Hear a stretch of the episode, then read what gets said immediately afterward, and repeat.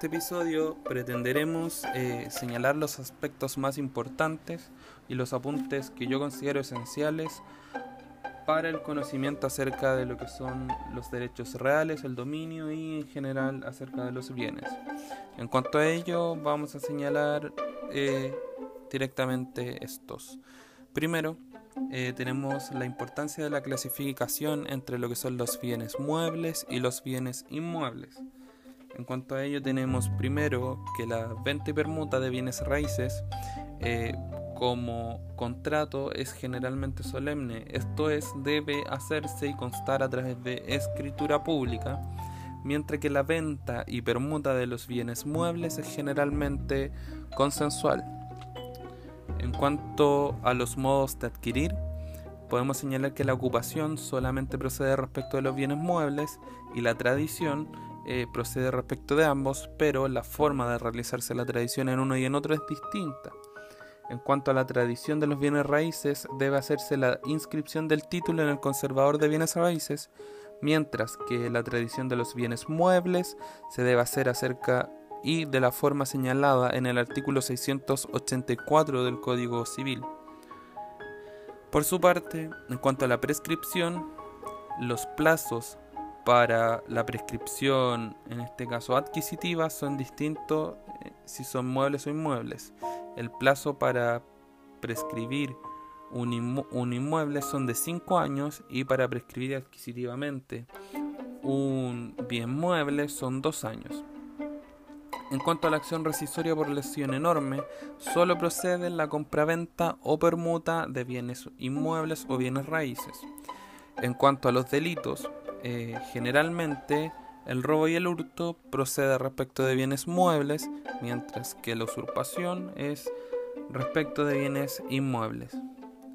También respecto a la competencia podemos señalar que varía tratando de la naturaleza de la acción, esto es si es inmueble o bien inmueble. Y en cuanto a materia sucesoria, también podemos señalar que los herederos no pueden disponer de los inmuebles mientras no se realicen las inscripciones señaladas en el artículo 688. También los bienes eh, inmuebles sirven para constituir o se pueden señalar una distinción respecto a los derechos reales que se pueden constituir sobre ellos. Generalmente tenemos que las servidumbres activas, el derecho de habitación en este caso y el derecho de hipoteca, derecho real de hipoteca, todos estos derechos reales solamente proceden respecto de los bienes inmuebles y mientras que los bienes muebles, por ejemplo, se pueden constituir por regla general la mayoría de los derechos reales y generalmente la prenda solamente procede respecto de los bienes muebles. También podemos señalar eh, que los bienes familiares en materia de familia eh, solo procede respecto de bienes muebles, generalmente y todos aquellos que lo guarnecen. También las acciones posesorias proceden respecto de bienes inmuebles. Los actos de comercio solamente proceden respecto de bienes muebles, generalmente. Y en cuanto Finalmente, en cuanto a la capacidad para adquirir la posesión, podemos señalar que los impúberes, en este caso, eh, pueden adquirir la posesión de bienes inmuebles, pero no la de los eh, bienes raíces.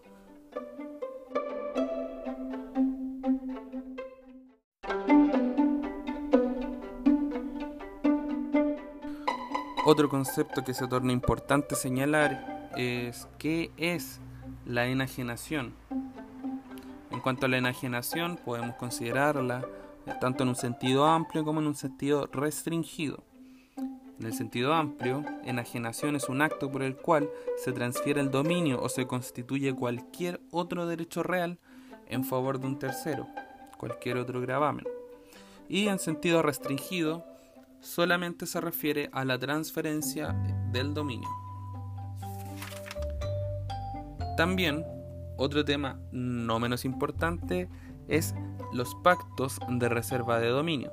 En cuanto a los pactos de reserva de dominio, son aquellos pactos en que el tradente mantiene el dominio de la cosa tradida hasta el cumplimiento de un plazo o una condición. En cuanto a ello, lo que se discute es su validez o no. Generalmente se señala que es válido. El caso discutido es, es o se produce cuando hay una condición suspensiva en el pago del precio y el vendedor se reserva el dominio a pesar de efectuarse la entrega de la cosa, en este caso al comprador que pague. El, 600, el artículo 680, inciso segundo, podríamos señalar que permite la reserva de dominio y que señala expresamente verificada la entrega por el vendedor se transfiere el dominio de la cosa vendida, aunque no se haya pagado el precio, a menos que el vendedor se haya reservado el dominio hasta el pago o hasta el cumplimiento de una condición. El artículo 1874, por su parte, impide la reserva de dominio, no la permite, y solamente se generaría en este caso los efectos propios de un incumplimiento de una obligación. Y señala, la cláusula de no transferirse el dominio sino en virtud del pago del precio no produce otro efecto que el de la demanda alternativa enunciada en los artículos en el artículo precedente. Generalmente esto produce una eh, discordancia entre, los, entre la doctrina que se subsana señalando que el artículo 1874 se aplica al no pago del precio en la compraventa, en la compraventa, y el artículo 800, o sea, 680 se aplica a las demás clases de contrato o a la compraventa cuando la condición no sea el pago del precio. Otro punto importante que podemos señalar son acerca de las cláusulas de no enajenar. En cuanto a estas, podemos señalar que es una estipulación voluntaria, en que los propios contratantes estipulan limitar la facultad de disposición del dueño. Aquí lo que se discute también es si son válidas las cláusulas de enajenar o no lo son. Eh, por su parte, podemos señalar que hay diversos argumentos a, favor o en contra de su validez.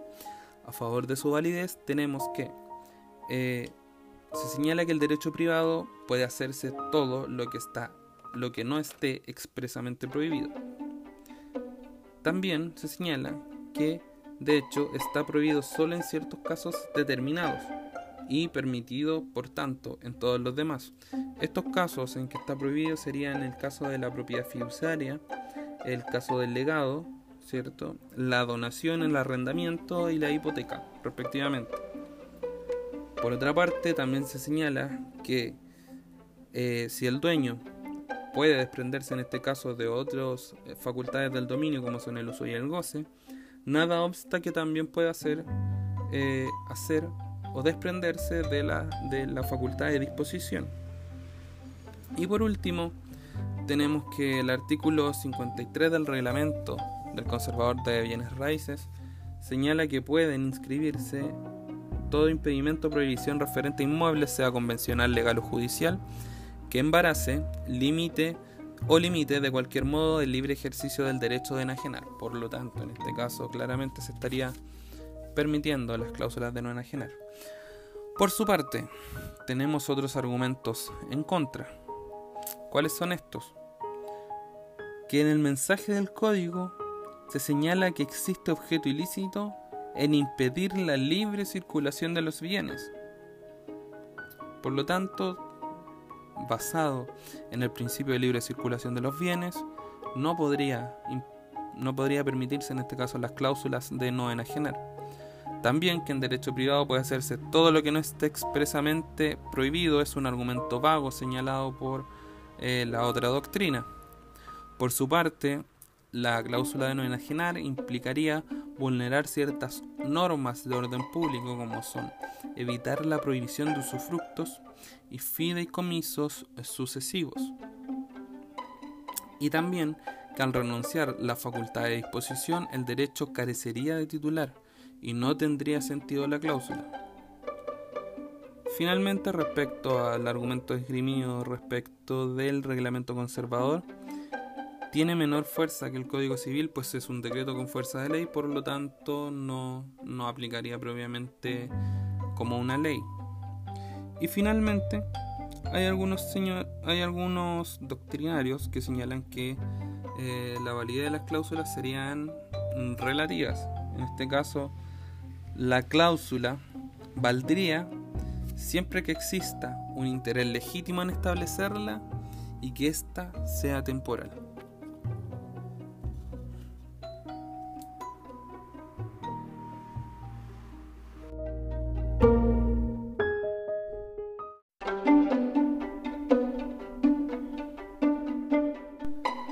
Otro aspecto importante que podemos señalar es aquel respecto a la copropiedad. En cuanto a la copropiedad o comunidad, podemos señalar que existe comunidad cuando dos o más personas tienen derecho de igual naturaleza sobre un conjunto de bienes que configuran una universalidad jurídica u otras. Mientras que habría copropiedad cuando dos o más individuos tienen en común el dominio sobre una especie o un bien determinado. En este caso, también tenemos que distinguir que se define expresamente la comunidad como un cuasi contrato entre dos o más personas sobre una cosa singular o universal sin que ninguna de ellas haya contratado sociedad o celebrado una convención relativa a la misma, señalado expresamente en el artículo 2304. También eh, estos conceptos están relacionados íntimamente con lo que es la comunidad pro indiviso y la comunidad pro diviso. La comunidad pro indiviso es el concepto clásico de comunidad, donde cada comunero tiene una cuota ideal o abstracta de los derechos sobre una cosa o una universalidad respectiva, mientras que la comunidad prodiviso es aquel concepto vinculado principalmente con la copropiedad inmobiliaria, que se definiría como aquella comunidad donde cada comunero tiene el dominio exclusivo sobre determinados bienes ejerciéndola en forma exclusiva sobre su respectiva parte.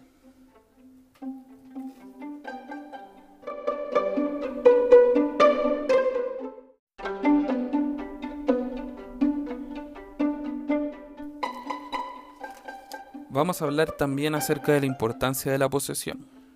Primero, señalaremos que la posesión y el poseedor se presume dueño mientras otra persona no justifique serlo. Segundo, se le otorga en este caso al poseedor la acción publiciana, que no es más que la acción reivindicatoria al poseedor. La reivindicatoria es la que se otorga al propietario o dueño, propiamente tal. Tercero, que el poseedor de un inmueble tiene acciones posesorias para la protección del dominio. Cuarto, tenemos que la posesión puede conducir a la adquisición del dominio por la prescripción. Y quinto, el poseedor de buena fe hace suyo los frutos de la cosa fructuaria.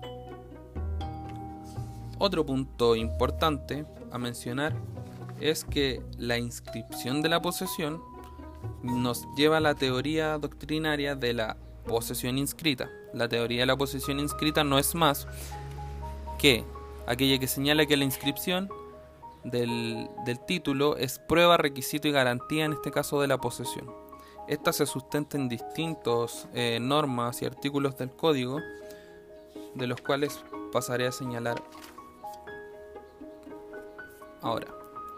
El artículo 686 señala que la tradición de los bienes inmuebles o derechos reales constituidos sobre ellos se hace por la inscripción el artículo 696 señala que los títulos cuya inscripción se señala no darán o transferirán la posesión efectiva del respectivo derecho, mientras la inscripción no se efectúe de manera en que se ordena.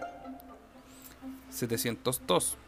El que tiene la cosa a ciencia y paciencia del que se obligó a entregarla, hace presumir la tradición, a menos que ésta se deba efectuar por la inscripción. 724. Si la tradición es de las que se hace por inscripción, nadie podrá adquirir la posesión de ella sino por este medio. 728.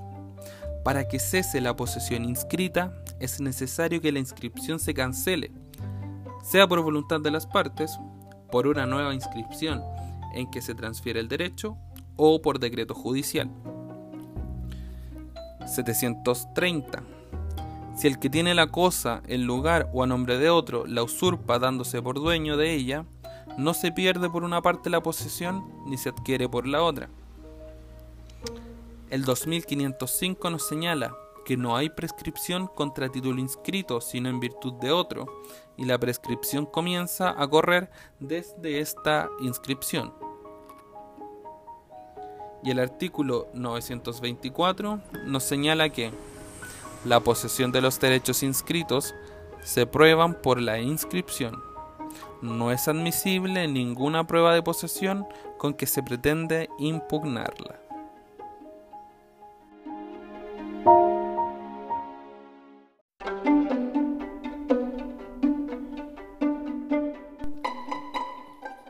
Otro detalle importante a señalar son eh, los libros que constituyen el registro conservatorio. Por una parte tenemos el repertorio, que es aquel libro que lleva el conservador para anotar todos los títulos que se presenten, cualquiera sea su naturaleza y en orden cronológico. Por otra parte, en segundo lugar tenemos el registro conservador o el registro de propiedad, o sea, el registro en general, que incorpora tanto el registro de propiedad, el registro de hipotecas y gravámenes, y finalmente el registro de interdicción y prohibiciones de enajenar. Estos tres libros son los incorporados en el registro. Y finalmente tenemos el índice general, que el índice general no es más que aquel al cual se van incorporando las inscripciones de los tres registros parciales señalados anteriormente. Ahora, un punto importante y a propósito de la acción reivindicatoria, eh, podemos señalar que la acción reivindicatoria tiene ciertos requisitos, evidentemente y la acción reivindicatoria es la que tiene el dueño de una cosa singular de que no está en posesión para que el poseedor de ella sea condenado a restituírsela. Los requisitos son que la acción la intente el dueño, ¿cierto? Que esté, no esté en posesión de la cosa y que se trate de una cosa singular o reivindicable. Respecto a estos requisitos, específicamente acerca de que se intente por el dueño, se produce lo que la doctrina ha denominado la prueba diabólica. Esta no es más que aquella bajo la cual se debe probar sucesivamente la, la posesión y el dominio hasta el dueño jurídicamente irreprochable. Ahora bien, esto se subsana toda vez que el derecho en este caso nuestro código, se contenta con los límites de la prescripción. Eh, ya veíamos que el poseedor en este caso está amparado por la presunción de dominio y se pueden suscitar en este caso los problemas acerca de la prueba diabólica. Otro punto importante es acerca de qué es el mandato tácito y recíproco. El mandato tácito y recíproco es aquel en virtud del cual se entiende que, no habiéndose conferido la administración a uno o más de los socios o comuneros en este caso, se entenderá que cada uno de ellos ha recibido de los otros el poder de administrar. La discusión es realmente si esto tiene aplicación en el cuasi contrato de comunidad o no la tiene. Por una parte se subsana esta discusión diciendo que se aplica por remisión en el caso del artículo 2305 y por remisión también del artículo 2081 del derecho de los socios, de los derechos de los comuneros y, y que el administrador debe cuidar la cosa común según el artículo 2078. Por otra parte, se señala que no se debería aplicar porque en la sociedad existe un vínculo voluntario de origen y que se mantiene durante toda ella. Por lo tanto, justifica el mandato, el denominado afecto societatis, que en este caso no estaría en el, en el cuasi contrato de comunidad.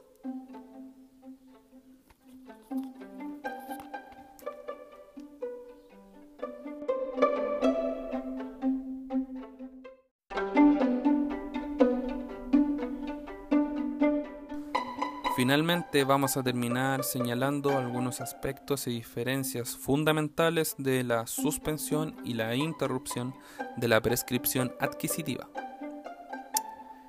Ya. La suspensión, como ya sabemos, es el beneficio establecido por la ley a favor de ciertas personas para que en su contra no corra la prescripción mientras dure su incapacidad o el motivo que la ley ha tenido en vista para suspender el tiempo respectivamente.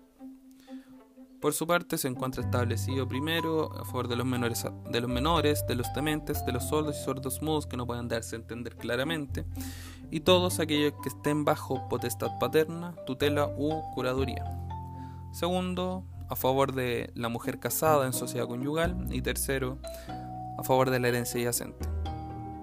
También tenemos que la prescripción se suspende siempre entre cónyuges. Por su parte, la interrupción eh, es aquella institución por la cual y que se traduce en la imposibilidad de adquirir por prescripción, haciendo perder todo el tiempo transcurrido debido a la interrupción ya sea natural, que se produce cada vez que falta la posesión, o la interrupción civil, que se produce por la actividad o cuando cesa la, la inactividad de parte del dueño de la cosa. Ahora bien, ¿cuáles son las diferencias entre estas dos instituciones? Primero, la interrupción hace perder todo el tiempo anterior que se llevaba de posesión, con la excepción del artículo de lo señalado en el artículo 2502. Por su parte, la suspensión solo paraliza el tiempo. Segundo, la interrupción es causada por un hecho externo, ya sea de la naturaleza o del hombre mientras que la suspensión tiene su fuente en la ley y obra de pleno derecho. Tercero, la interrupción puede ser alegada cualquiera que tenga por cualquiera que tenga interés en ella, cuando la interrupción es natural y el que entablado la acción cuando la interrupción es civil. Mientras que la suspensión es un beneficio de carácter excepcional que solo puede ser alegada por aquel en cuyo favor está establecida. Y cuarto, la interrupción se aplica tanto en la prescripción ordinaria como en la extraordinaria. Por su parte, la suspensión solo se aplica a la prescripción ordinaria, salvo en el caso entre cónyuges donde la cuestión se discute doctrinariamente.